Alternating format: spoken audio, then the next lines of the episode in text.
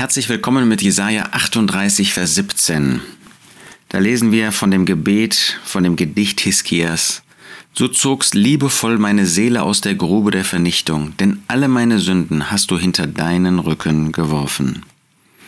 Ja, Hiskia muss sagen, zum Heil wurde mir bitteres Leid. Hiskia kam in große Schwierigkeiten, kam in große Nöte durch, äh, durch die Krankheit, die Gott in seinem Leben zugelassen hat. Diese Krankheit, die aber, obwohl es bitteres Leid war, ihm zum Heil wurde. Wo er das Heil, die Errettung Gottes gesehen hat.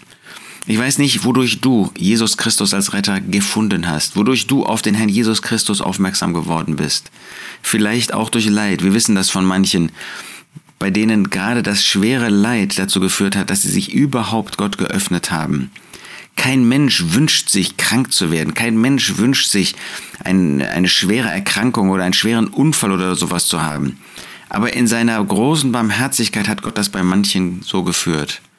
Und dann wie bei Hiskia, du zogst liebevoll meine Seele aus der Grube der Vernichtung. Ja, wie hat Gott ihn gerettet aus dieser großen Not, auch der Feindschaft durch den assyrischen König? König. Liebevoll hat Gott diese Seele aus der Grube der Vernichtung gezogen.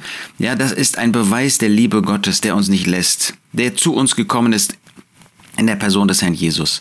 Seine Liebe hat dieses Werk vollbracht. Und was hat seine Liebe vollbracht?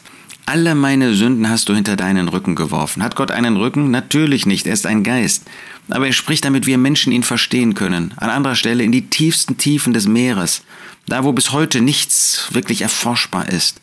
Und hier hinter seinen Rücken. Der Rücken ist da, wo man nicht hinschaut. Gott schaut nie wieder auf unsere Sünden. Wenn wir unsere Sünden bekannt haben, wenn wir zu ihm gekommen sind und Sünden ihm bekannt haben, dann befreit er uns davon. Und nicht nur davon, sondern von jeder Ungerechtigkeit. 1. Johannes 1, Vers 9. Er hat unsere Sünden hinter seinen Rücken geworfen. Nie wieder schaut er darauf hin.